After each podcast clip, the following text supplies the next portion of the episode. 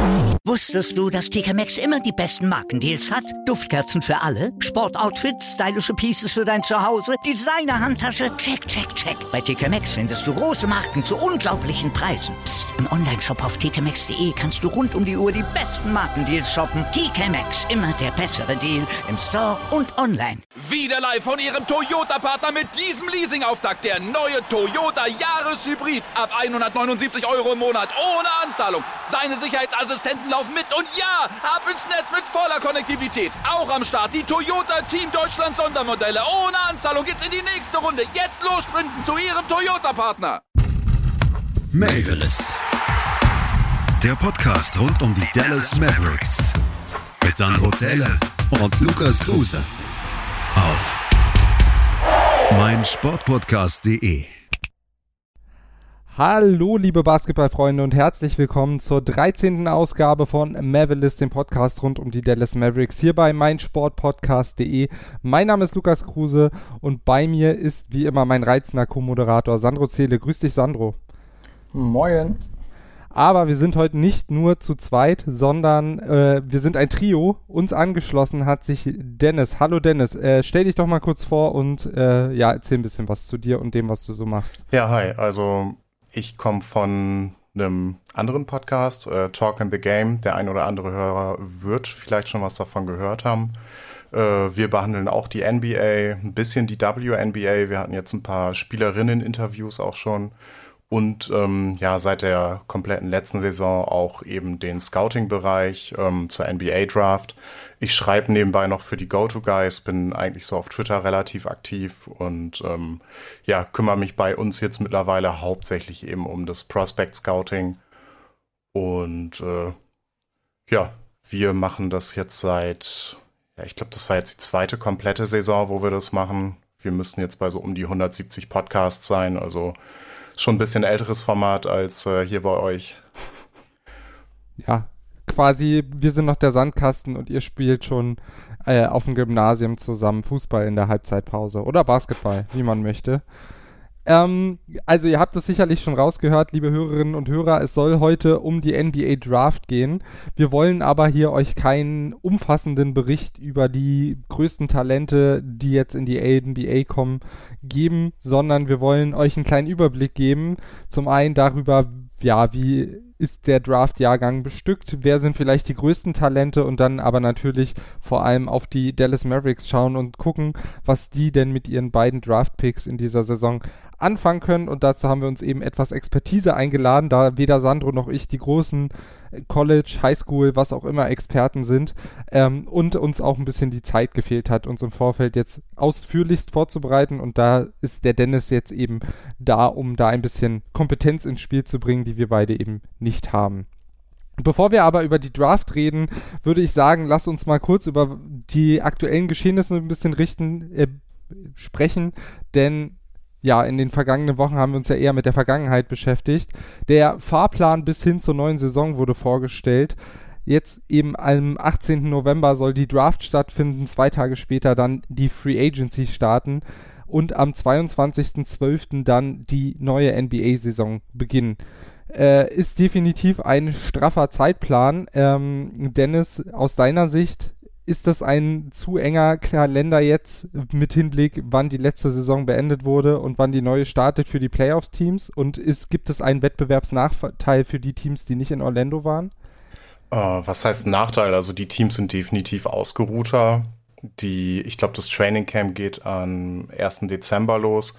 Es ist zum Saisonstart hin natürlich ein sehr enger, ähm, sehr enges Zeitfenster, um sich auch wirklich ähm, vernünftig auf die Saison vorzubereiten. So, die Spieler, die gehen jetzt teilweise ins Individualtraining schon und versuchen irgendwie mit ihren ähm, Coaches mit dieser Situation umzugehen. Ja, die gedrafteten Spieler oder auch die Spieler, die jetzt eben durch die Free Agency dazukommen, die haben diesen Luxus natürlich nicht. Die werden dann eben erst Anfang Dezember zu den Teams stoßen und das ist definitiv tricky. Also ich denke, wir werden eine Saison sehen mit deutlich mehr Load Management, mit mehr ähm, Two-Way-Spielern, die eingesetzt werden und generell mehr Spielzeit für jungen Spielern. äh, gerade eben bei Contender-Teams. Also man hat ja auch die ein oder anderen Kommentare jetzt gehört zu LeBron James, dass er wahrscheinlich den ersten Monat der Saison so komplett äh, herschenken wird. So, ähm, ja, muss man gucken, ob das tatsächlich so sein wird. Aber ja, da wird es schon irgendwie Anpassungen geben und äh, ja, aber letztendlich so, die Spieler wussten seit März, dass es dann irgendwann weitergehen wird und es obliegt da jedem irgendwie da professionell mit der Situation umzugehen oder möglichst professionell sich darauf vorzubereiten, dass es dann halt irgendwann losgeht. Ist eben ähnlich wie diese Lockout-Situation, nur dass die Teams, äh, die Spieler jetzt halt auch mit ihren Teams irgendwie ähm, kommunizieren durften und trainieren durften, teilweise im Rahmen der Möglichkeiten der ähm, Hygienevorschriften etc. Ne? Allerdings muss man auch sagen, die Vorbereitung auf die Saison ist dann natürlich zumindestens, äh, was das Team angeht äh, oder das Teamspiel angeht, etwas kürzer. Sandro, denkst du, das wirkt sich gerade zu Saisonbeginn so ein bisschen auf die Qualität der Spiele ähm, auswirken? Wir haben es ja gerade gehört, die äh, neuen Rookies, die Free Agents, die dazukommen zu ihren neuen Teams, äh, die haben da nicht ganz so viel Zeit, sich einzuspielen wie vielleicht unter regulären Bedingungen. Wird man das auf dem, auf dem Platz sehen? Das auf jeden Fall. Ähm, ich glaube halt, dass, dass alle neuen Spieler, die jetzt sowieso ins Team kommen, brauchen mehr Zeit. Sowieso. Und drei Wochen, also vom 1. bis zum 22. sind es halt wirklich bis drei Wochen, in der sich das Team finden kann und das ist einfach viel zu kurz.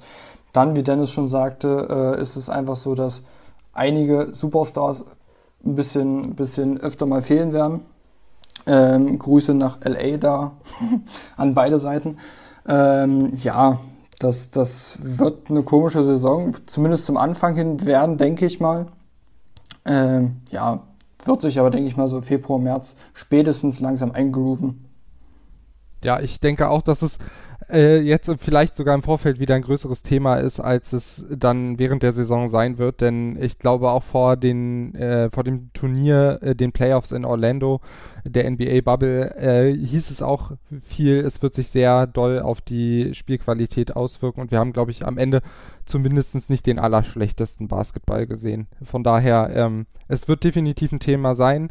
Äh, wir werden es, denke ich, auch spüren, eben durch die Situation innerhalb der Teams, dass eben auch einige Spieler dann etwas kürzer treten, um die dann doch 72 verbleibenden Spiele irgendwie über die Bühne zu kriegen. Aber ich denke, ähm, ja, man muss das kritisch beäugen, darf sich aber trotzdem auf den Basketball freuen. Und das tun wir, denke ich, alle. Und ja, der erste Step auf dem Weg zur NBA-Saison ist die NBA Draft am 18. November. Ich habe es angesprochen, ist nicht mehr lange hin. Wenn ihr den Podcast hört, das ist wirklich nicht mehr lange hin. Äh, am Sonntag ähm, ist der Podcast draußen und dann im Laufe der Woche schon die Draft. Äh, wie stark, Dennis, würdest du den Draft-Jahrgang einschätzen? Vielleicht auch im Vergleich zum letzten oder den letzten beiden Jahren, wo ja doch einige, zumindest in der Spitze, große Talente jetzt auch schon eine größere Rolle in der NBA spielen. Ja, die haben wir dieses Jahr so sehr wahrscheinlich erstmal nicht. Also der Jahrgang ist allgemein in der Spitze eher nicht so pralle. Wir haben da für mich eben drei, äh, drei Prospects in LaMelo Ball, Killian Hayes und ähm, Anthony Edwards, die da eben bei mir persönlich in meinem Board an Tier 1 stehen. Und danach haben wir aber eine ganz breite Riege an Spielern, die eben ja Starterqualität sein können oder eben so ein bisschen darunter so. Also jetzt mal so auf die Dallas Mavericks bezogen, ist eigentlich so fast die optimale Range, wo du picken kannst weil du dieses Jahr eben einen sehr tiefen Jahrgang an ähm, brauchbaren Rollenspielern und so eben hast, äh, unserer Meinung nach. Also unser Draftradar bei den Go-To-Guys geht auch überraschend tief dieses Mal mit 28 Spielern.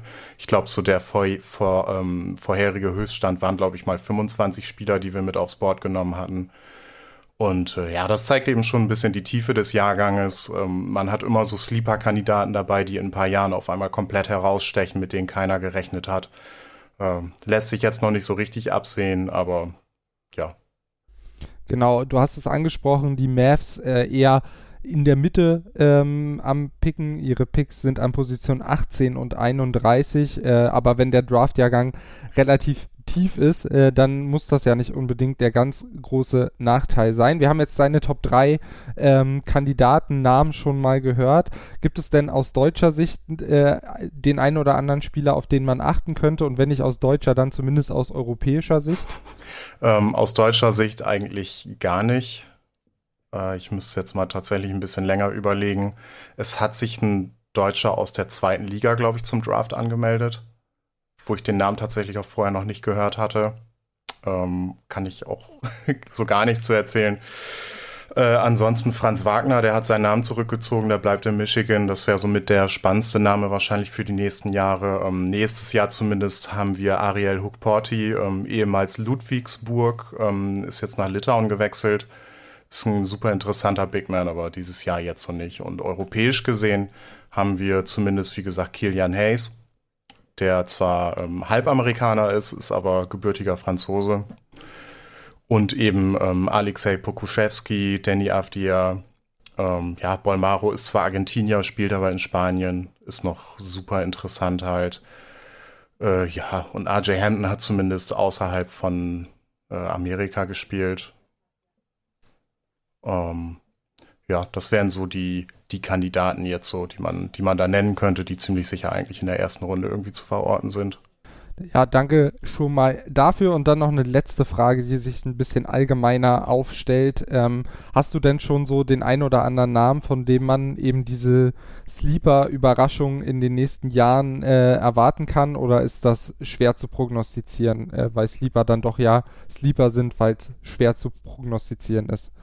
Ja, so meine unterm Radar-Jungs, die ich rausgesucht habe, das wären zum einen Desmond Bain, der durchaus auch in der Mavericks Draft Range ist. Der wird zum Draft-Zeitpunkt äh, etwas über 22 zwar schon sein, ist ein 6'6 Wing, ist wahrscheinlich sogar der beste Shooter des Jahrgangs. Ähm, super flexibel halt off the dribble, ähm, kann auch auf Movement eben werfen, äh, hat ganz interessante Passing-Ansätze, ist nicht super stark mit seinem Drive zum Korb, aber ja, das, das muss man mal schauen. Das lässt sich sicherlich im Roster noch vielleicht ein bisschen kompensieren. Ist äh, ziemlich kräftig auch. So vom, von den Tools her, bis auf seine ähm, leicht negative Wingspan halt ähm, auch ein sehr positiver Verteidiger. Da müssen wir mal gucken, wie er das übertragen kann. Ja, und ist eben schon ein bisschen älter, aber für ein Team wie, die Maver äh, wie den Mavericks spielt das so keine Rolle. Ähm, Patrick Williams wäre da ein Name, der auch vom Alter her eben eine bestimmte Entwicklung nehmen könnte.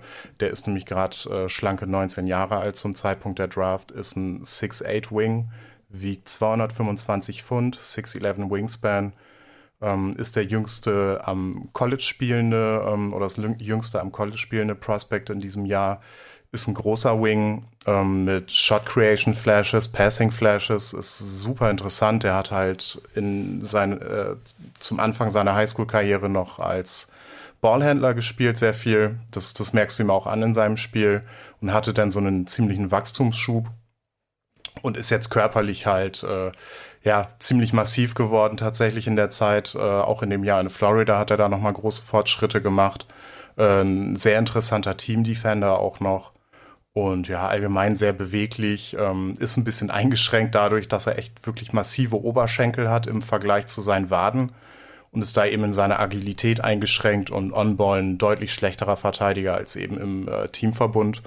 Ähm, die Wurfauswahl ist manchmal so ein bisschen schwierig. Nimmt ganz gerne mal äh, Pull-Up-Würfe irgendwie aus der Midrange. Äh, ist interessant, dass er die treffen kann als wirklich großer Wing, aber ja, kommt nicht immer so zum richtigen Zeitpunkt irgendwie.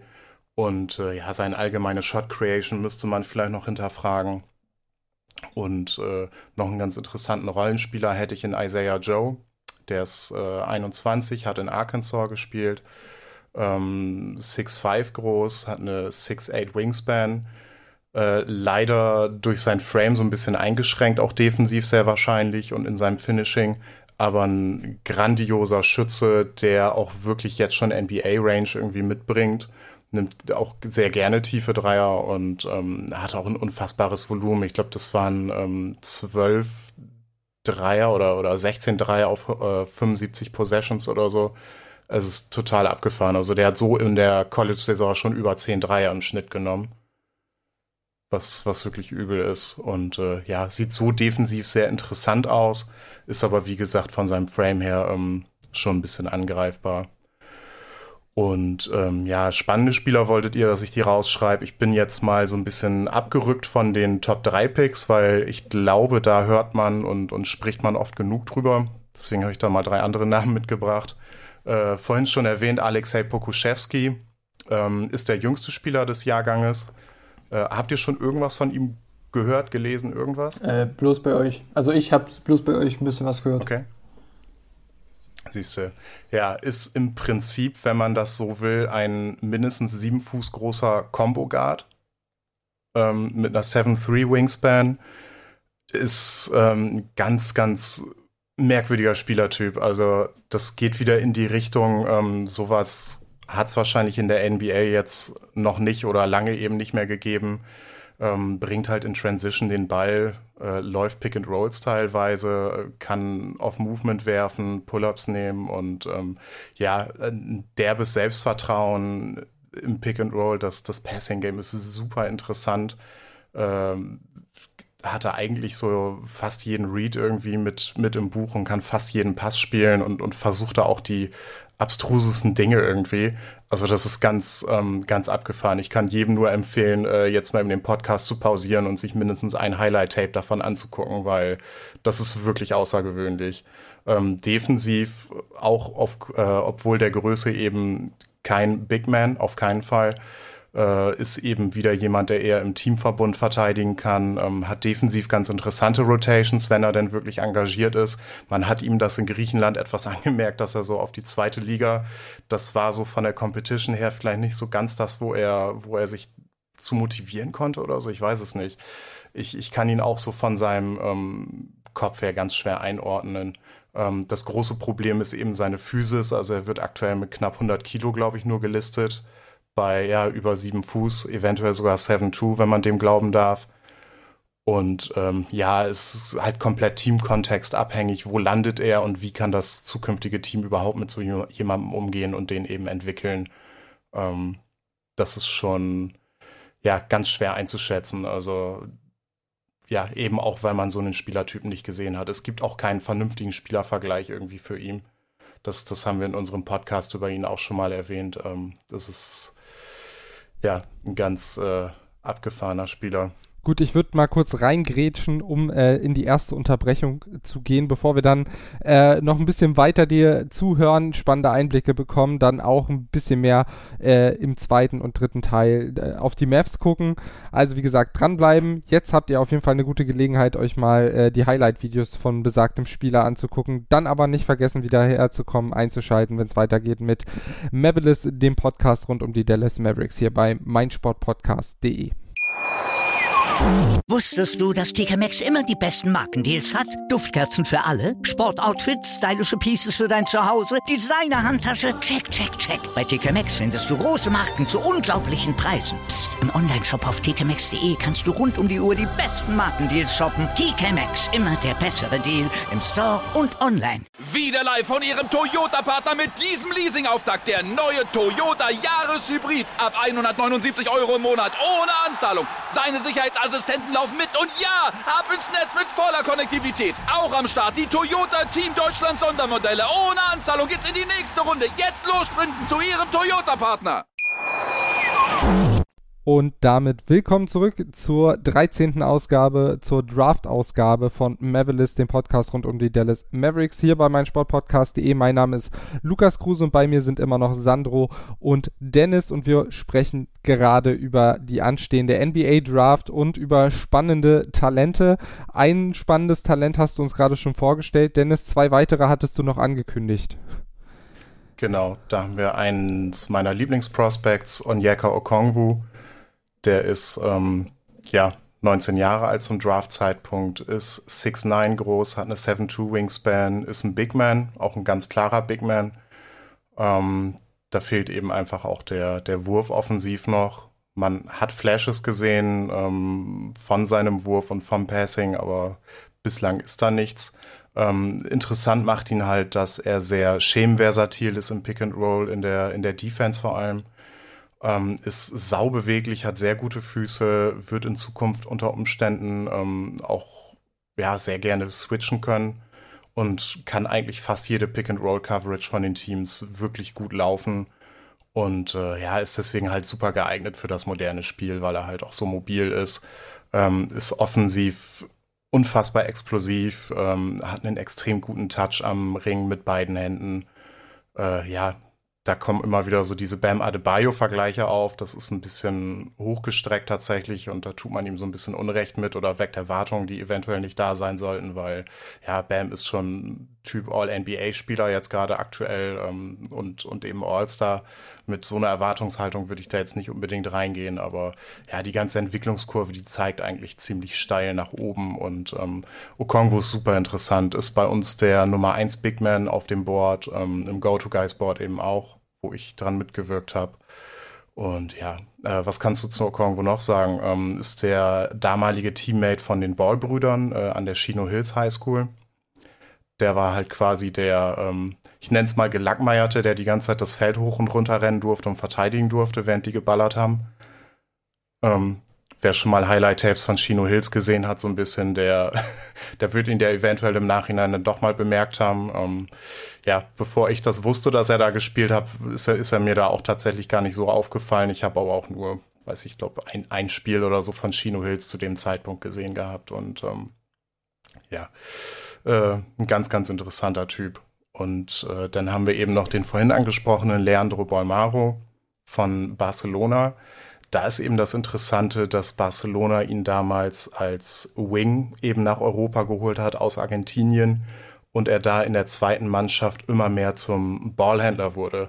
Also man hat da irgendwie im Coaching-Staff erkannt, ähm, dass der Typ ganz, ganz interessantes Passing mitbringt und ein hervorragender Ballhändler eben ist und äh, allgemein, dass das Spiel auf eine ganz interessante Art und Weise denkt.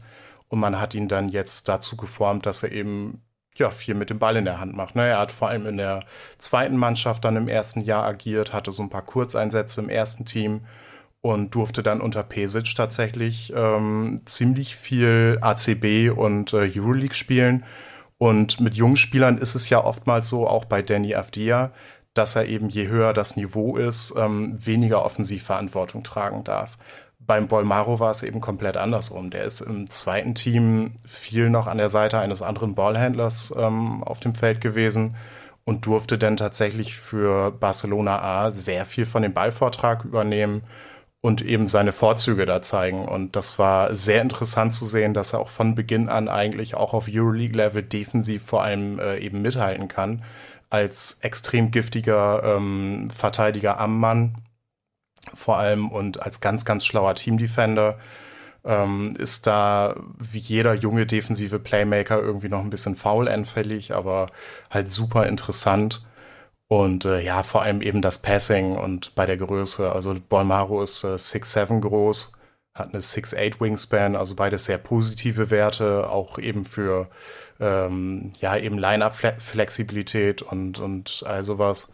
Ähm, was eben nicht so schön ist bei Bonmaro, ist so ein bisschen das eigene Scoring. Der Wurf äh, hat sich verbessert, die ganze Wurfmechanik hat sich verbessert bis jetzt äh, über die Jahre, aber der Wurf, der fällt halt nach wie vor nicht so richtig und auch im Halbfeld irgendwie ist es für ihn ganz schwierig, irgendwie einen eigenen Wurf zu erarbeiten. Teilweise, weil er eben nicht so gestrickt ist und wirklich in diese Pass-First-Schiene fällt.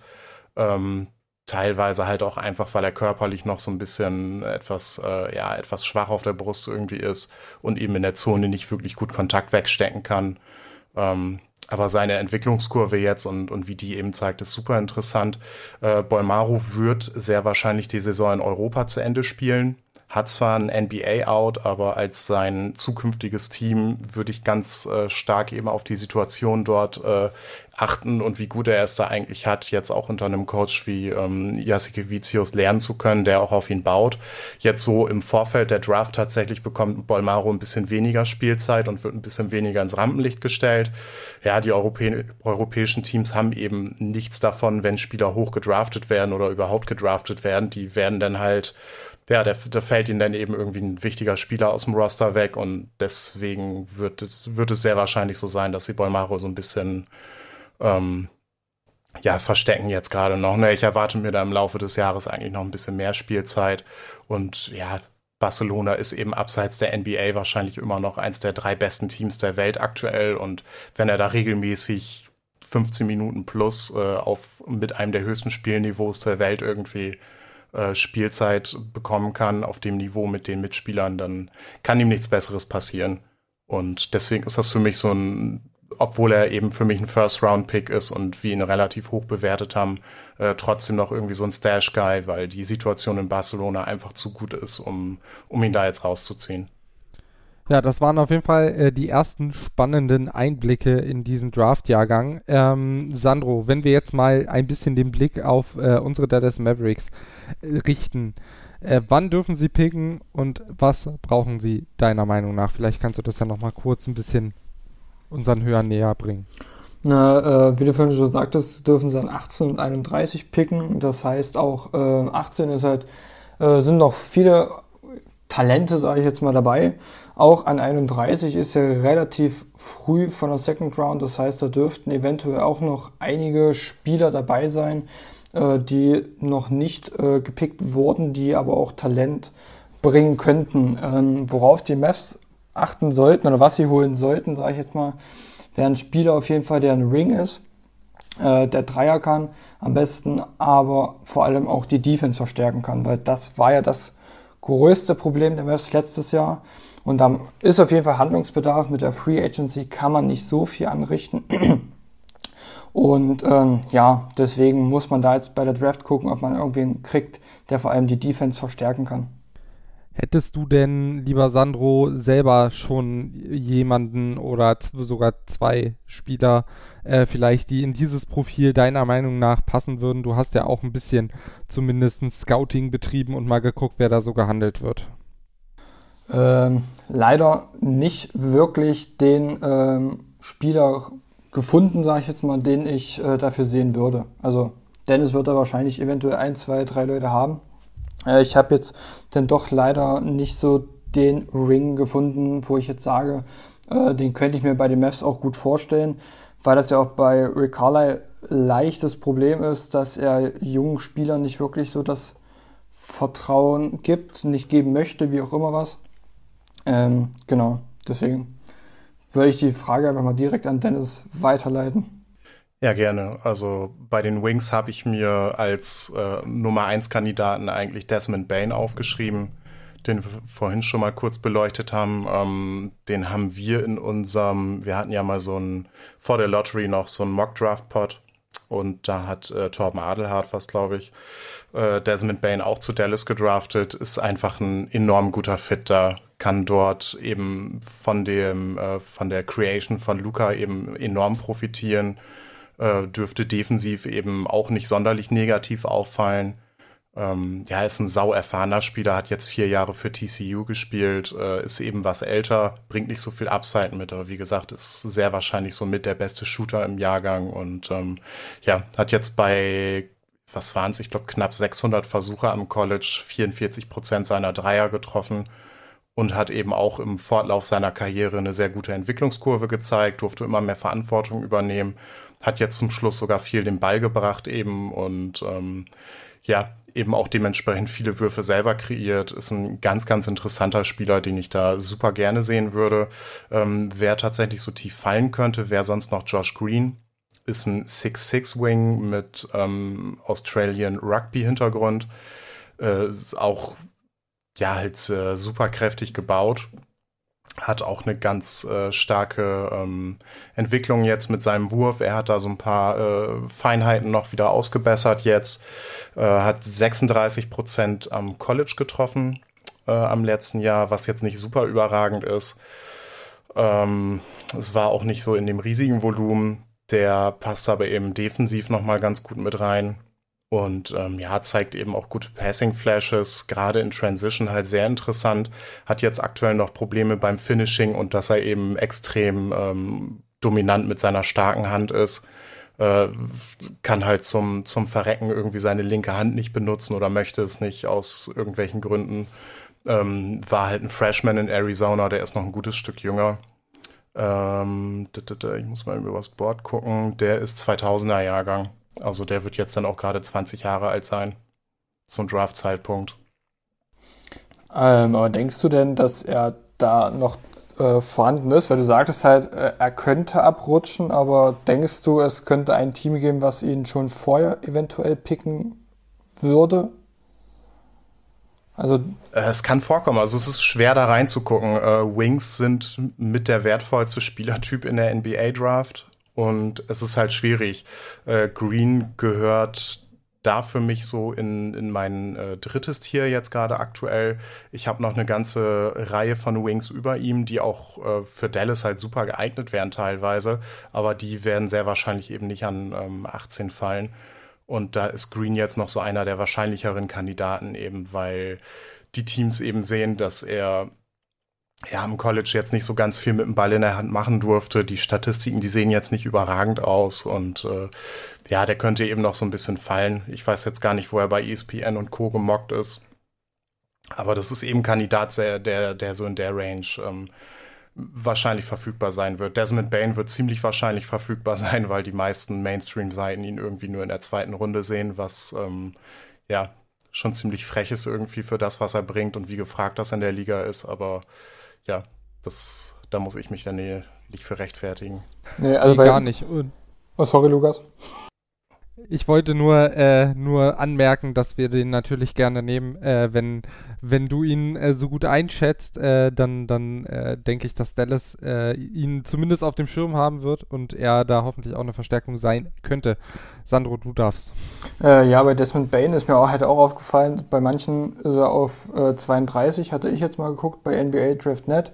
Bei manchen war er ein paar Picks früher. Irgendwo habe ich ihn sogar mal auf 11, 12 gesehen. Deswegen war es für mich halt schwierig, äh, ihn einzuschätzen. Also ähm, ich habe mir auch ganz, ganz kleines bisschen was zu ihm aufgeschrieben, bin ich ehrlich. Ähm, aber ich war halt so, hm, da das ja so ein bisschen hin und her geschoben wurde, sage ich jetzt mal, äh, war ich mir nicht sicher, ob er denn wirklich noch an 18 zu haben ist. Aber vielleicht kann man ja auch wirklich aus Mavs Sicht so ein bisschen darauf hoffen, dass er noch äh, denn bei dem Mess an 31 da ist, dass man vielleicht sogar Josh Green und Desmond Bain bekommt. Aber ähm, wenn du jetzt sagst, halt, er ist so ein, so ein großes Talent, hätte ich dann doch äh, Angst, sage ich jetzt mal aus Mavs Sicht, ähm, zu warten auf Desmond Bain. Ich weiß nicht, wie, wie du das sehen würdest, wenn jetzt an Stelle 18 noch Josh Green und Desmond Bain da wären. Äh, wen würdest du denn aus Mavs Sicht lieber nehmen? Ziemlich sicher Desmond Bain, einfach weil ich gar nicht jetzt so in die langfristigen Planungen damit gucken würde. Ähm, Bain ist zwar etwas älter, du weißt aber ziemlich genau, was er kann und dass er ein absoluter Musterprofi ist und was er eben ganz genau mitbringt. Und ähm, ja, er ist jetzt körperlich auch ein bisschen uninteressanter als Josh Green, auch vom Alter her eben. Also die beiden unterscheidet, äh, unterscheiden zwei Geburtsjahre. Das, das ist nun mal so, aber ich denke, dass Dallas jetzt relativ kurzfristig eben auf Verstärkung setzen wird und da eben nachbessern will und dass man sich gar nicht groß mit einem mit einem Projekt, sage ich mal, befassen will. Und ich weiß nicht, wie schnell Josh Green jetzt wirklich zu einem Playoff-Team beitragen kann. Ich weiß aber, dass Desmond Bain nicht sehr weit davon weg ist, positiv beizutragen. Und das gibt für mich so den Ausschlag.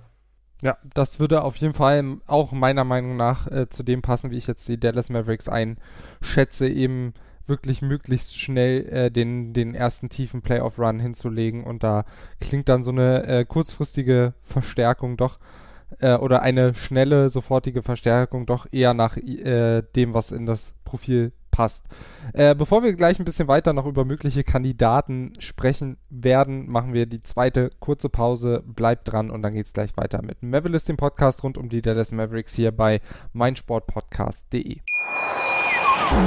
Wieder live von Ihrem Toyota-Partner mit diesem Leasing-Auftakt. Der neue Toyota Jahreshybrid. Ab 179 Euro im Monat. Ohne Anzahlung. Seine Sicherheitsassistenten laufen mit. Und ja, ab ins Netz mit voller Konnektivität. Auch am Start die Toyota Team Deutschland Sondermodelle. Ohne Anzahlung geht's in die nächste Runde. Jetzt los zu Ihrem Toyota-Partner. Und damit herzlich willkommen zurück zum dritten Teil der 13. Ausgabe von Mavericks, dem Podcast rund um die Dallas Mavericks hier bei meinsportpodcast.de. Mein Name ist Lukas Kruse, bei mir immer noch Dennis und Sandro, mit denen ich ein bisschen auf die anstehende NBA Draft aus Sicht der Dallas Mavericks vorausblicken möchte. Ähm, wir haben jetzt schon über Wing Defense als möglichen äh, ja, als möglichen Need der Dallas Mavericks gesprochen. Ähm, Dennis, hast du denn da noch andere Positionen, wo du denkst, da sind interessante Spieler, die den Mavericks auch helfen können? Ich habe in der Theorie sogar noch mehr Wings tat, äh, ja, tatsächlich. Dann fangen wir damit die an. Ich, Ja, die ich ein bisschen noch drunter einordnen würde, aber die eben auch noch verfügbar sein sollten. Also da haben wir zum einen eben Isaiah Joe, den ich vorhin genannt habe, der annähernd im Prinzip das bringen kann, was Desmond Bain macht, nur eben ähm, ja mit weniger Passing.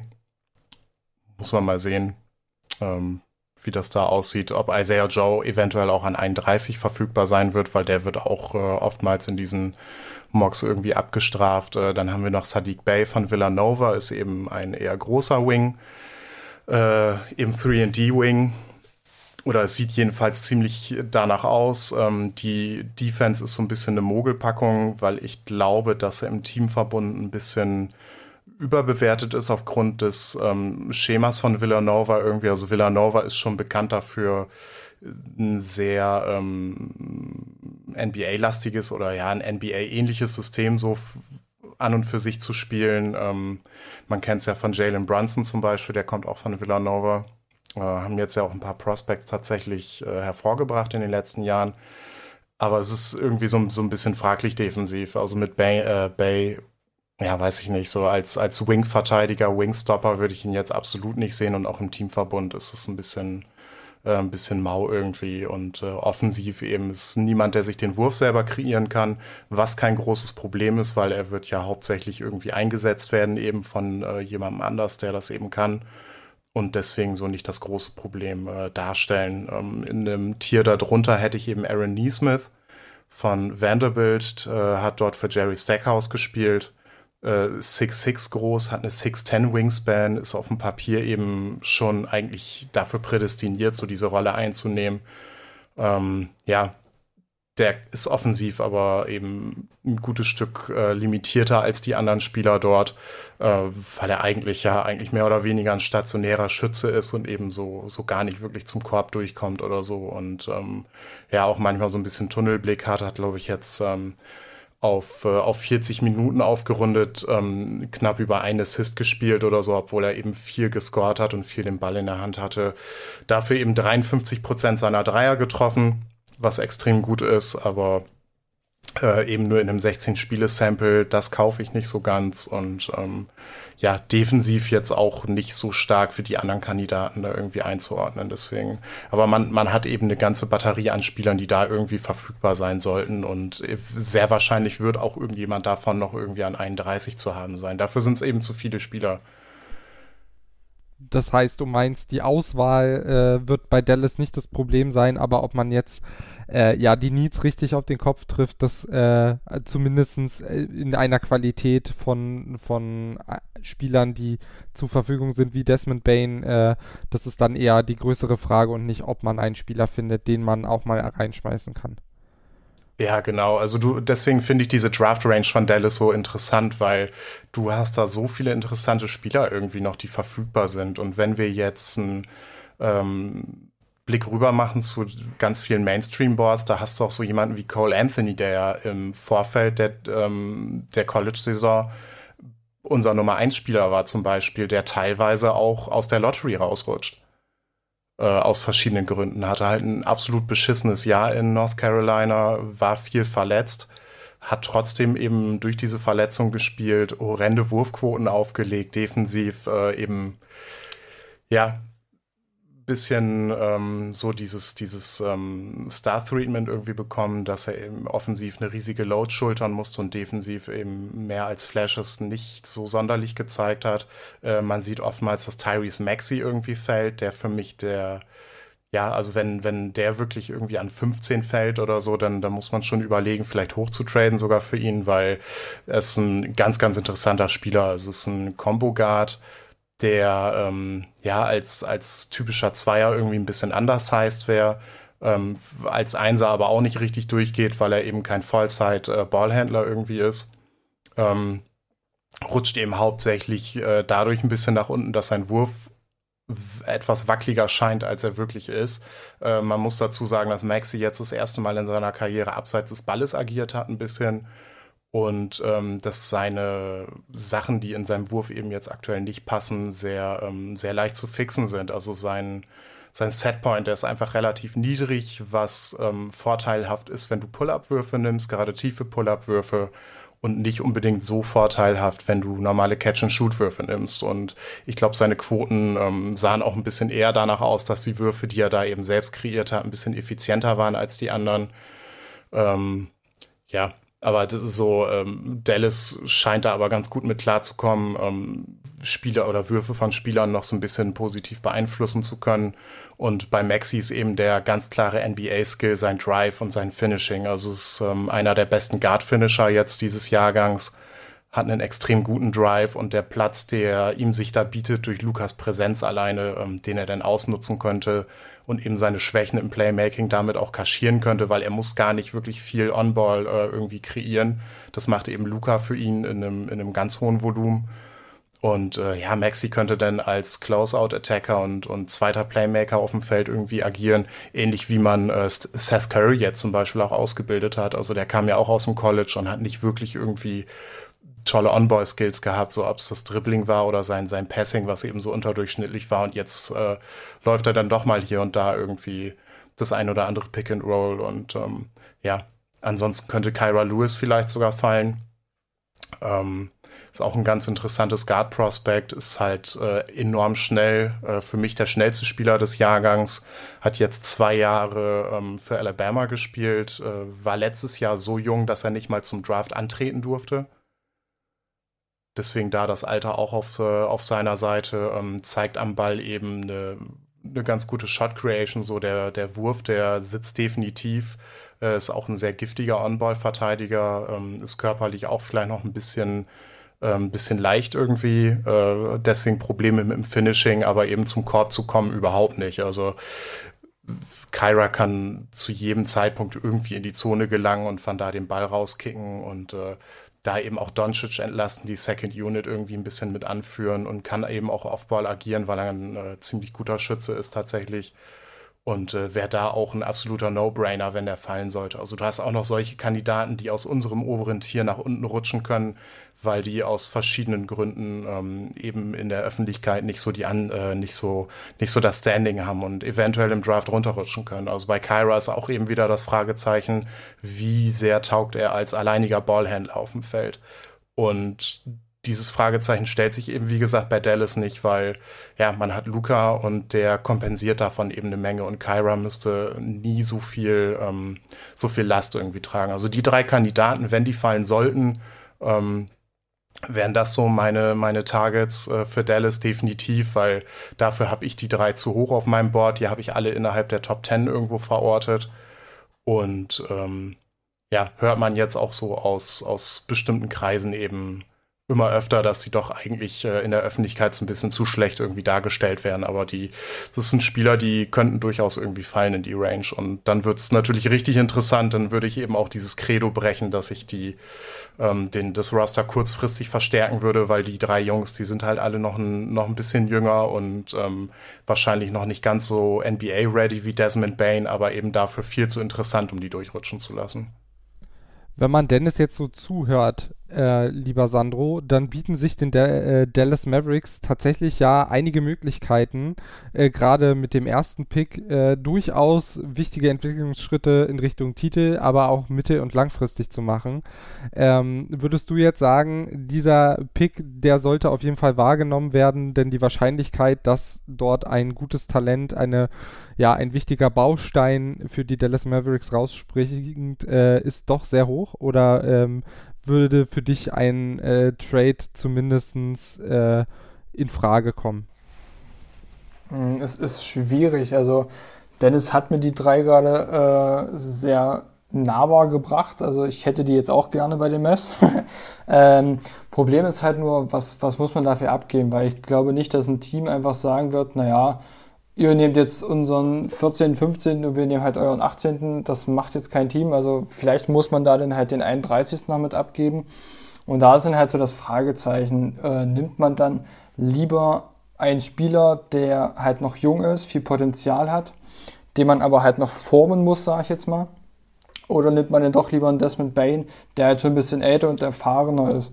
Ähm, wie gesagt, hatte ich ja vorhin schon mal ein bisschen so angesprochen, äh, bei Rick Carlyle ist ja wirklich so ein bisschen das Problem, äh, der Umgang mit den jungen Spielern halt einfach, äh, dass er die nicht wirklich einsetzt. Ausnahme ist halt jetzt Luca, aber Ähm, sonst nimmt er jetzt nicht so viele, also gibt er den jungen Spielern nicht so viele Minuten. Ähm, ob da jetzt das Vertrauen in die fehlt, weiß ich jetzt nicht ganz genau. Ich denke es mal schon. Deswegen würde ich dann halt doch eher sagen, ähm, lass auf 18 bleiben, hol vielleicht einen Desmond Bain und ähm, hab dafür einen Spieler, der sofort äh, dem Team helfen kann. Ja, das klingt auf jeden Fall ähm, nach einem Plan, den man verfolgen könnte. Äh, Dennis, was denkst du, wie äh, sollten sich die Mavs entscheiden? Wäre es ein großer Fehler, sich äh, jetzt in der Draft zu verstärken, äh, nach deinen Ausführungen? Also mein Gefühl jetzt wäre aktuell, dass es schon auf jeden Fall, wenn jetzt nicht das super Angebot auf den Tisch kommt, äh, genug Talent gibt, um diese Draft sinnvoll zu nutzen. Ja, also den Pick sollte man auf jeden Fall nutzen. Ob man jetzt zwingend hochtraden sollte, wirklich nur bei einem wirklich zufriedenstellenden Paket. Äh, die drei Spieler, die ich genannt hatte, also es liegt im Rahmen der Möglichkeiten, dass einer von denen sogar an 18 fällt. Also es kann passieren. Es, ich ich finde es unwahrscheinlich und ich ähm, bewerte die drei auch äh, als, als gut genug. Wie gesagt, das sind für mich alles drei äh, Top 10 Picks sehr wahrscheinlich und die sollten da nicht mehr verfügbar sein. Aber ähm, ja, auf unserem Board ist auch jemand wie James Wiseman eben nicht mal in der Lottery, der sehr sicher irgendwo zwischen ähm, zwei und fünf landen wird im Mindesten und eben jemand wie Obi Toppin, was noch ein, äh, ein ganz anderes Thema für sich ist jetzt so, ne? Deshalb, also da sind so die, die Ansätze von uns und von dem, was man da so mitbekommt aus der NBA eben äh, etwas verschieden. Ähm, gerade weil, weil wir für uns, äh, um das mal eben kurz auszuführen, ich will da gar nicht groß labern irgendwie, äh, Big Men eben dahingehend schwer zu bewerten sind. Also es ist defensiv die wichtigste Position auf dem Feld. Und wenn du jetzt in Obi Toppin zum Beispiel einen Big Man hast, der auch mit ganz viel Fantasie niemals defensiv irgendwie ein Plus darstellen kann, weil er dafür einfach zu unbeweglich ist und ähm, ja, einen viel zu hohen Körperschwerpunkt hat, es ihm absolut an äh, Kraft in der Körpermitte ähm, fehlt, der nebenbei eben auch nur wenige Monate jünger ist als Jason Tatum was man sich mal reinziehen muss. Und ja, der wird halt in der Top 5 gehandelt jetzt aktuell, weil er in einer absolut idealen Situation offensiv in Dayton absolut abgeliefert hat.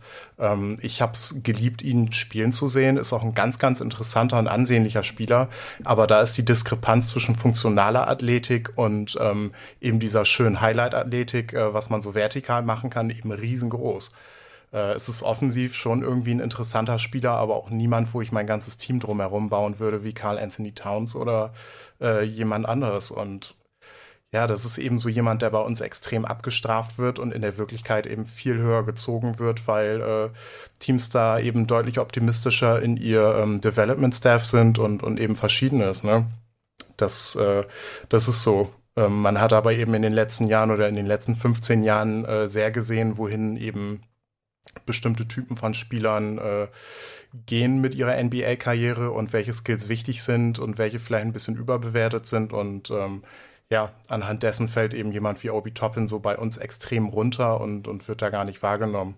Äh, ähnlich ist es wie James Wiseman, der ja, äh, ja in fast jedem normalen Mock irgendwie an Nummer zwei zu den Warriors gedraftet wird wo wir aber eben offensiv äh, sehr große Probleme sehen. Wer sich dafür interessiert, kann sich jederzeit äh, das Profil durchlesen oder den Pod hören. Ich will da jetzt gar nicht super äh, tief drauf eingehen.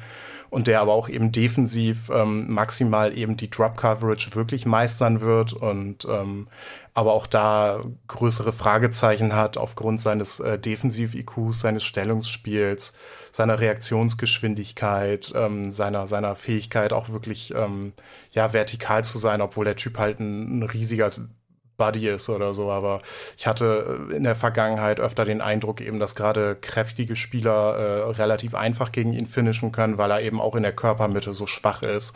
Und ja, offensiv ähm, sieht er sich halt selber leider Gottes als NBA-Flügelspieler. Ähm, ja, und, und tritt eben so auf wie, wie ein junger Kevin Durant, also nimmt extrem viele Midrange-Pull-Ups, ähm, irgendwie Turnaround-Jumper äh, in der Midrange und ähm, ja, man hat jetzt die, diese paar Spiele College-Sample, davon kannst du wirklich nur das Spiel gegen Oregon irgendwie auch nur so halbwegs irgendwie ernst nehmen. Und da kam es zu einem Matchup gegen Peyton Pritchard, ist ein 6-1-Guard äh, und da hat James Wiseman eben äh, Peyton Pritchard aufgepostet und kam da halt nirgendwo mit hin. Er wollte einen Turnaround-Jumper machen oder, oder dann aus diesem Wurfversuch rauspassen. Pritchard hatte seine Hand dran und Wiseman ist mit dem Ball eben, ja, hat eben so ein Travel begangen. Ne? Er ist halt gelandet auf seinen Füßen wieder, war schon hochgesprungen und hat halt einen Ballverlust kre äh, kreiert. Und das, das äh, summiert so ein bisschen das, was, was da offensiv eben so das Problem ist bei ihm in, in vielen Bereichen. Und wie gesagt, wer da mehr wissen will, der soll mal eben in unsere Pods reinhören. Ich habe das da sehr ausführlich beleuchtet. Genau, wir haben ja eben äh, schon eingangs gesagt, dass bei uns jetzt äh, eine umfassende Analyse einfach gar nicht möglich ist. Deshalb äh, die Empfehlung da an allem, woran äh, Dennis mitgearbeitet hat, auf jeden Fall mal ausführlich zu studieren, wenn man sich eben nochmal ein bisschen weiter damit befassen will. Wir machen nochmal eine kurze Pause äh, und sprechen dann natürlich noch ein bisschen weiter über mögliche äh, Szenarien, die uns da so durch den Kopf gehen. Also dranbleiben und gleich geht's weiter hier bei Mavericks, dem Podcast rund um die Dallas Mavericks beim meinsportpodcast.de. Wieder live von Ihrem Toyota-Partner mit diesem Leasing-Auftakt. Der neue Toyota Jahreshybrid. Ab 179 Euro im Monat. Ohne Anzahlung. Seine Sicherheitsassistenten laufen mit. Und ja, ab ins Netz mit voller Konnektivität. Auch am Start die Toyota Team Deutschland Sondermodelle. Ohne Anzahlung geht's in die nächste Runde. Jetzt los zu Ihrem Toyota-Partner.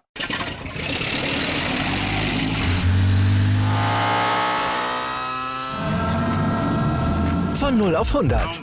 Aral feiert 100 Jahre mit über 100.000 Gewinnen. Zum Beispiel ein Jahr frei tanken. Jetzt ein Dankeschön, rubbellos zu jedem Einkauf. Alle Infos auf aral.de. Aral, alles super. Und damit willkommen zurück zu der Draft-Analyse hier bei Mavericks, dem Podcast rund um die Dallas Mavericks bei meinsportpodcast.de. Mein Name ist Lukas Kruse, bei mir immer noch Sandro und Dennis und wir sprechen über die anstehende NBA-Draft und wir haben jetzt schon viele Namen äh, von Dennis gehört, lieber Sandro. Hast du denn noch den einen oder anderen Namen auf deiner Liste von Spielern, die zumindest äh, mal interessant wären? Ähm, RJ Hampton habe ich schon öfter mal in Verbindung mit dem Mess gehört. Ähm, er soll angeblich auch seit seiner Jugend äh, Mess-Fan sein. Also es wäre vielleicht auch eine kleine Lieb Liebesgeschichte, sage ich jetzt mal, die in Erfüllung gehen würde. Ähm, ich habe aber auch gelesen, halt, dass er im Dezember letzten Jahres, ähm, also vor knapp einem Jahr, eine Hüftverletzung hatte. Da soll er noch so ein bisschen dran gehapert haben. Hat ja auch in äh, Neuseeland gespielt jetzt ein Jahr. Äh, also jetzt nicht, ist jetzt nicht übers College gegangen, sondern ist ins Ausland gegangen, äh, so wie LaMelo Ball. Ich glaube, der war Neuseeland, Australien. Dennis? Australien, also Australien, die New. Zealand Breakers, ähm, da bin ich auch am Anfang drüber gestolpert, die spielen in der NBL äh, in Australien, ja. Ah ja, okay, perfekt, siehst du. Genau. Gut. ich habe jetzt bloß auf den Namen geachtet. Sehr gut. Mhm. Äh, ja, genau, also ähm, da habe ich äh, bloß ein bisschen was, äh, dass er halt äh, offensiv und auch defensiv äh, gute Tools halt hat. Ähm, wurde jetzt aber auch bei den Drafts, die ich mal so ein bisschen geguckt hatte, ESPN, NBA Draft.net und so weiter und so fort, äh, mal höher, mal niedriger gestuft. Also mal war er am Anfang von der zweiten Runde dann habe ich ihn auch ein paar Mal so in dem Bereich der Mess gesehen, einige Male auch ein bisschen höher. Äh, deswegen kann ich dazu jetzt nicht viel sagen. Also ich glaube, es ist dieses Jahr sowieso schwierig, ähm, vornherein auch als, als jetzt nicht so Experte ähm, das herauszufinden, wo jemand steht. Deswegen würde ich Dennis fragen, äh, wo du den RJ Hampton sehen würdest. Also ob du denkst, er könnte noch an 18 äh, zu haben sein.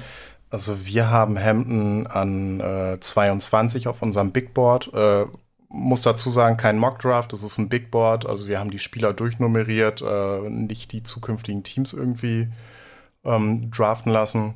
Ähm, Hampton haben wir auch sehr ähm, intensiv in dem Profil abgehandelt, also für tiefere Analysen sonst gerne da nochmal hin. Ähm, ist halt ein Projekt. Und es kommt auf die Franchises, die vor Dallas picken, halt äh, enorm drauf an, äh, wie sie das sehen und wie optimistisch sie da sind. Also ich sehe Dallas ähm, als guten Fit für Hampton auf jeden Fall. Ähm, ist ein ja, also physisch hat er, hat er ganz, ganz starke Tools, aber ähm, muss in ganz vielen Sachen, die basketballerischer Natur sind, eben noch ähm, enorm nachholen. Ob es das Playmaking ist, ob es sein ähm, sein ähm, Dribbling, also sein Ballhandling ist, ob es sein Wurf ist, sein kompletter Defensiv-IQ irgendwie macht teilweise ganz komische Reads und Ähm, ja, schaltet auch öfter mal ab. Der Motor ist so ein bisschen heiß und kalt defensiv, was, ja, was bei jungen Spielern ist es manchmal so. Und bei Hampton wurde das halt enorm offengelegt, dadurch, dass er eben jetzt schon in der Profiliga gespielt hat gegen teilweise eben ja Ex-College-Competition. Also da sind extrem viele ehemalige, auch gute ähm, College Guards eben in Australien aktiv. Und da hat's schon gescheppert. Also erst äh, im Spiel gegen, ähm, gegen Andrew Bogut's ähm, Sydney Kings zum Beispiel. Ich weiß gar nicht, wie oft in Andrew Bogut's Screens hängen geblieben und, und regelrecht gestorben. Ähm, ich habe es irgendwann aufgehört zu zählen. Das, das war schon ziemlich oft tatsächlich und eben dieser ganze technische Kram. Und das ist für mich eben ein Projekt, ein interessantes Projekt, aber es ist auf jeden Fall ein Projekt. Ähm, es kommt ganz auf die Ausrichtung der, der Maps irgendwie drauf an, ob man diesen, das wahrnehmen will. Also an 31 würde ich ohne zu überlegen ähm, zugreifen. Ähm, viele sehen ihn tatsächlich in der Lottery, weil sie ähm, ja gerade die Tools und das alles eben ziemlich, äh, ziemlich lieben ich bin ein bisschen pessimistisch. Vielleicht habe ich auch ein bisschen zu viel Hampton gesehen und hätte irgendwann so, ein, so einen Break machen müssen.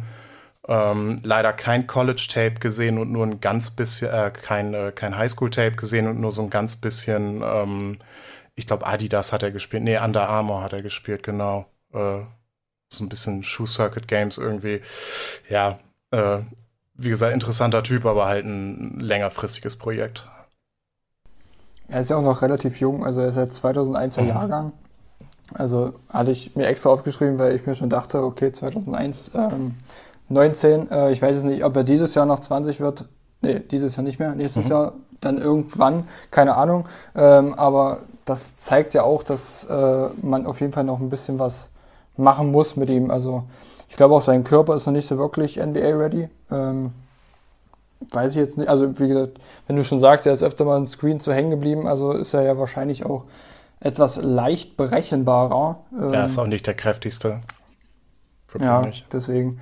Und dann, wie gesagt, mit seiner Hüftverletzung, nicht, dass das dann auch mal noch äh, später in drei, vier, fünf Jahren mitkommt, sage ich jetzt mal, wenn wirklich 82 Spiele, beziehungsweise jetzt halt in dieser Saison 72 Spiele in kurzer Zeit sind. Ob das denn wirklich so gut ist für seine Hüfte, das ist, glaube ich, auch nochmal ein großes Fragezeichen bei ihm. Wenn wir jetzt schon relativ fortgeschritten in der Zeit sind, Dennis, hast du dann noch die, äh, ein oder zwei Namen, die du vielleicht nochmal ins äh, Spiel bringen möchtest äh, für die Mavericks? Ja, gerne. Ähm, die für mich sowohl für den 18. als auch eventuell für den 31. Pick in Frage kommen, weil da dürfte einer von den dreien auf jeden Fall verfügbar sein. Da haben wir einmal Grant Riller. Der ist äh, schon stolze 23 zum Draftzeitpunkt, äh, 6'3 groß, hat eine 6'5 Wingspan, glaube ich, jetzt so aus dem Kopf, hat in Charleston gespielt, ähm, ein abartig guter Driver, ähm, ist ja mit Maxi zusammen so für mich der, der beste Rim-Finisher des Jahrgangs, äh, bringt viel Self-Creation mit, äh, so ein bisschen Playmaking oder, oder vielleicht unterbewerte ich das auch und, und er bringt da vielleicht auch ein bisschen mehr mit. Ähm, eigentlich ein recht gutes Shooting tatsächlich. Äh, Contra ist eben seine Größe jetzt so von ähm, nur 6'3 äh, und 6'5 Wingspan, ähm, defensiv sah es äh, sehr übel aus tatsächlich bei ihm. Die Tools hat er theoretisch. Ähm, ja, es ist jetzt die Frage, ob das eben daran lag, dass er offensiv eben so viel Last schultern musste in seinem Team oder ob er tatsächlich, äh, ja, da generell so abschaltet. Ich, ich würde ihm vom Typ her aus, aus Interviews jetzt nicht unbedingt so einschätzen. Das könnte vielleicht eine bewusste Entscheidung gewesen sein. Ähm, das wissen wir nicht. Ist eben eine, äh, ein Ballhändler, der aber auch so ein bisschen Off-Ball agieren kann. Und dann haben wir noch mal Malachi Flynn von San Diego State, äh, ist nur 6'1 groß. Er ist eben auch ein Ballhändler, der aber auch gut Off-Ball eben agieren kann. Bringt ein gutes Shooting mit, ein bisschen Off-the-Dribble-Game, also kann auch eben seinen Wurf kreieren äh, nach dem Pick-and-Roll. Ist äh, einer der interessanteren ähm, ja, Pick-and-Roll-Playmaker des Jahrgangs. Ähm, ja, habe mir noch aufgeschrieben, der Off-Ball-Fit ist auf jeden Fall gegeben, dadurch, dass sein, sein Shooting eben ähm, recht gut ist. Äh, Probleme hat er noch so ein bisschen mit dem äh, Finishing am Ring, äh, ist defensiv sehr bemüht, war auch äh, Defensive Player of the Year, trotzdem äh, er eben nur Guard war in, in seiner Conference. Ähm, blöd ist halt äh, auf NBA-Niveau, dass er eben ein kleiner Guard bleibt, der ja, eben auch nicht, äh, nicht der kräftigste ist. Also da die Fred Van Fleet-Vergleiche, die man da teilweise zieht, die sind ein bisschen, ähm, ein bisschen suspekt, weil Van Fleet einfach positionell gesehen einer der ja im Verhältnis zur Größe kräftigsten Spieler der Liga wahrscheinlich sogar ist. Und äh, ja, da wird Flynn auch mit ganz viel Mühe irgendwie nicht hinkommen. Und dann haben wir noch ähm, meinen zweitliebsten Big Man des Jahrgangs in Xavier Tillman. Ähm, ist 21, hat in Michigan gespielt äh, 6'8 groß, 7'2 Wingspan, ist ein ganz, ganz interessanter Big. Ähm, viele Dinge, die ich bei Okongwu vorhin beschrieben habe, bringt Tillman eben auch mit. Nur, dass er eben physisch nicht, äh, längst nicht so explosiv ist und da ein bisschen eingeschränkter ist, ist aber sehr beweglich. Kann eigentlich auch im Prinzip jede Pick-and-Roll-Coverage irgendwie defensiv laufen, was ihn so super interessant und, und eben flexibel macht ähm, gerade bezogen auf Playoff-Situationen, weil jedes Team irgendwie diesen Typ äh, Big Man braucht. Ähm, ja, wir haben bei uns im Pod äh, im Profil jetzt kürzlich gesagt, ähm, wenn man Tillman irgendwie mit einem Satz beschreiben müsste, wäre das, er hat seinen Scheiß im Griff. Weil, äh, ja, rundherum, er ist, er ist wirklich ein, ein, sehr erwachsener Spieler, ist auch schon mittlerweile zweifacher Vater und ähm, ja irgendwie so der verlängerte Arm des Coaches auf dem Feld so ein bisschen. Ähm, Probleme bei ihm eben, dass er nicht so der typische Big Man ist mit, äh, mit seiner Größe und dass der Wurf bislang nicht fällt. Ähm, er weiß um diesen äh, Schwachpunkt eben. Er trainiert auch, ähm, um das zu beheben. Also er war letztes Jahr auch schon beim Draft Combine und hat sich zumindest äh, Intel geholt bei NBA-Teams. Er weiß also, was die Liga von ihm erwartet, damit er gedraftet wird. Und ähm, ja, hat sich jetzt das Jahr über eben über oder um einige Dinge davon gekümmert. Äh, der Wurf fällt im Spiel jetzt bisher auch noch nicht so. Ähm, hat, glaube ich, mit knapp 29 Prozent sein Dreier bislang getroffen. Ähm, die Freiwürfe müsste er mit knapp 65 Prozent, glaube ich, treffen. Ich habe es jetzt nicht rausgeschrieben. Ähm, so die Indikatoren, die sind jetzt nicht so mega gut, aber ähm, ja, scheint aber weiterhin ein guter Practice-Shooter zu sein und die, die ähm, Zeichen zeigen auf jeden Fall dahin, dass er äh, sich auch schnell in diesem Bereich verbessern könnte unter Umständen. Er ist ein sehr harter Arbeiter, hat sich auch im Laufe seiner College-Karriere in jedem Aspekt irgendwie äh, verbessert. Äh, sein interessantester Offensivtool ist eigentlich so sein, seine Fähigkeit als äh, ja, Pick-and-Roll-Partner zu einem zu guten ähm, Pick-and-Roll-Spieler, eben weil er ein enorm guter Short-Roll-Passer ist, also dass er dann den Ball fängt und wirklich schnelle Entscheidungen treffen kann und offene Spieler findet äh, anhand ähm, ja, der Defense, wie sie gerade rotiert. Ähm, findet sehr gut Ecken schützen, kann aber auch mal einen Lobpass spielen, überblickt da das Feld sehr gut, trifft saugute Entscheidungen, äh, ist halt rund, äh, rundherum so, so ein kompletter Coaches-Liebling. Ähm, ja, der einfach auf dem Feld die, richtige, die richtigen Dinge macht offensiv eben hauptsächlich dadurch glänzt, dass er super smart ist und ähm, ja, ebenso genau das macht, was irgendwie verlangt wird. Ja, das klingt auf jeden Fall auch nach einem, äh, wenn du sagst, äh, hier sind die ein oder anderen erwachsenen Spieler dabei, das klingt auch nach was, was Dallas definitiv brauchen könnte. So ein bisschen mehr Reife noch ähm, zu dem jungen Wilden, äh, der ja Luca zum Teil noch ist äh, klingt das definitiv nach einem, den ich mir da auch gut vorstellen könnte. Ähm, ich glaube, wir haben jetzt viele Namen gehört. Ich hätte noch eine Frage äh, so ein bisschen darüber hinaus. Äh, Dennis hatte am Anfang angesprochen, dass äh, eben sich diese kurze, aber knackige Saison durchaus äh, darauf auswirken könnte, dass junge Spieler mehr Spielzeit bekommen. Sandro, denkst du denn, dass Rookies in dieser Saison vielleicht sogar tatsächlich auch in Dallas mehr Zeit bekommen, um sich zu entwickeln, also mehr Spielzeit, ähm, eben durch diese hohe Belastung, die die Saison dann trotzdem mit sich bringt? Hm, ich denke schon, also ähm, wie, wie Dennis halt schon sagte am Anfang, äh, wird viel rotiert werden, äh, wahrscheinlich gerade auch so bei, Back-to-Back. Äh, werden wahrscheinlich ähm, viele, viele junge Spieler oder halt auch Spieler, die nicht so viele Einsatzminuten eigentlich bekommen, äh, werden dann ihre Chancen bekommen, auch unter Rick Carlisle. Ähm, deswegen, also ich denke, dass die Rookies halt auch eine, eine gute oder eine, eine, wichtige Rolle in dieser Saison einnehmen. Deswegen finde ich diesen Draft äh, dieses Jahr doch noch wichtiger, sage ich jetzt mal fast, als jetzt zum Beispiel letztes Jahr, ähm, weil man halt einfach weiß, diesen ein oder zwei Spieler, den wir halt picken, der muss halt abliefern, der muss zu uns passen. Und der sollte jetzt kein, kein großes Projekt irgendwie sein, sondern er kommt da rein, er hat mit uns die Trainingscamps, noch ein bisschen Eingewöhnungszeit und dann muss er punkten. Deswegen denke ich halt, es ist dieses Jahr noch wichtiger, sich dann zwei gute Spieler zu holen. Äh, Dennis, siehst du das ähnlich? Und äh, Anschlussfrage daran ist, wenn es denn so ist, dass äh, junge Spieler mehr Entwicklungschancen bekommen, das in Kombination mit einem sehr breiten Draftjahrgang dann vielleicht sogar einer der spannendsten der letzten Jahre oder ist, geht dir das zu weit? Ähm, ja, es kommt darauf an, wo du drauf Wert legst. Also ich denke mal, dass man als Casual-Fan natürlich nach dem ganz hohen Talent irgendwie strebt, äh, was ein Zion Williamson äh, zum Beispiel mitbringt oder ähm, ja, eben andere Topics.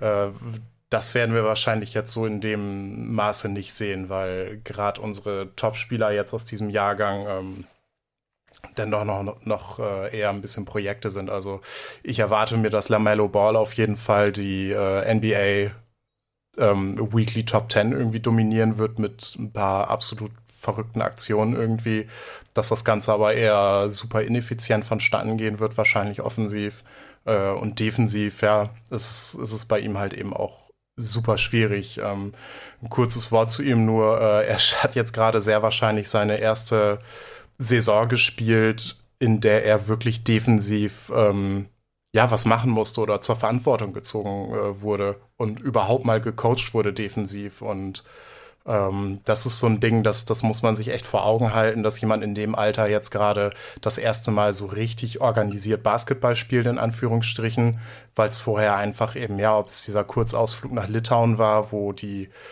Ball-Familie da ihre eigene Liga gegründet hat teilweise oder ähm, diese anderen verrückten Sachen, die, die ganze Sache in Chino Hills oder so, das, ähm, das, das war sehr viel Zirkus und eben wenig darauf ausgelegt, dass er als Basketballspieler ähm, in, in diesen fundamentalen Sachen wächst, aber eben halt der ähm, Nährboden, um eben Kreativität zu fördern und das, das äh, ja, verkörpert er als Prospect irgendwie wie kein zweiter.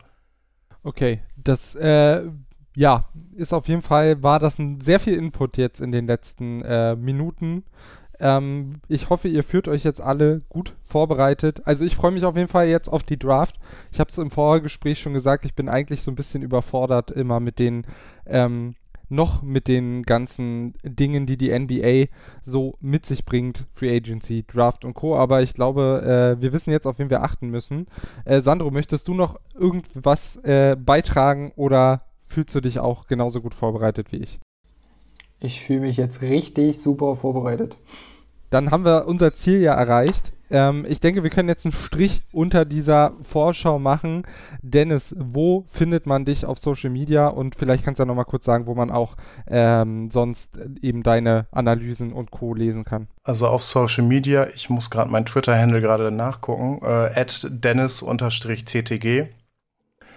Ähm, ja, das ist halt mein Twitter-Profil. Facebook bin ich nicht sonderlich aktiv. Äh, das ist auch eher so ein, so ein, privater Account. Und ansonsten eben auf der Talk in the Game äh, Website, äh, wo jetzt im Laufe des äh, kommenden Jahres eben auch zu dem 21er Jahrgang Profile erscheinen werden. Die ersten Sachen sind jetzt auch schon fertig und auch schon ähm, ein kleinerer Artikel. Äh, ja, und ansonsten natürlich im Talk in the Game Podcast, wo ich weiterhin über Draftkram und, und irgendwas Nerdiges Abgefahrenes wahrscheinlich reden werde.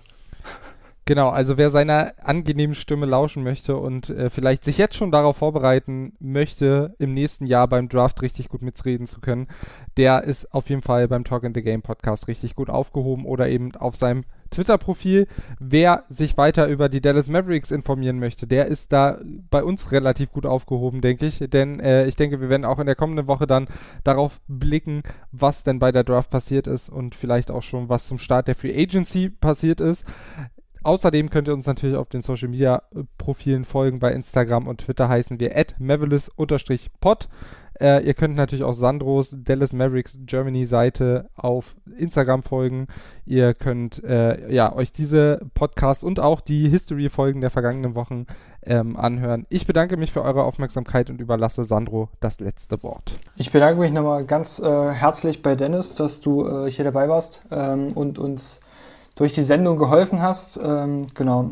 Danke an euch alle, die zugehört haben und dann sehen wir uns nächste Woche oder hören uns nächste Woche wieder.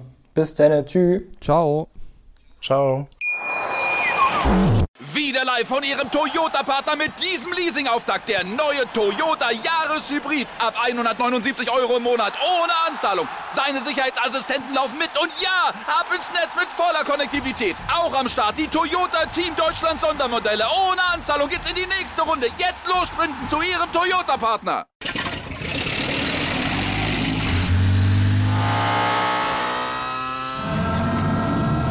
Von 0 auf 100. Aral feiert 100 Jahre mit über 100.000 Gewinnen. Zum Beispiel ein Jahr frei tanken. Jetzt ein Dankeschön, rubbellos zu jedem Einkauf. Alle Infos auf aral.de. Aral, alles super. Mavis. Der Podcast rund um die Dallas Mavericks. Mit Sandro Zähler und Lukas Kruse. Auf meinsportpodcast.de.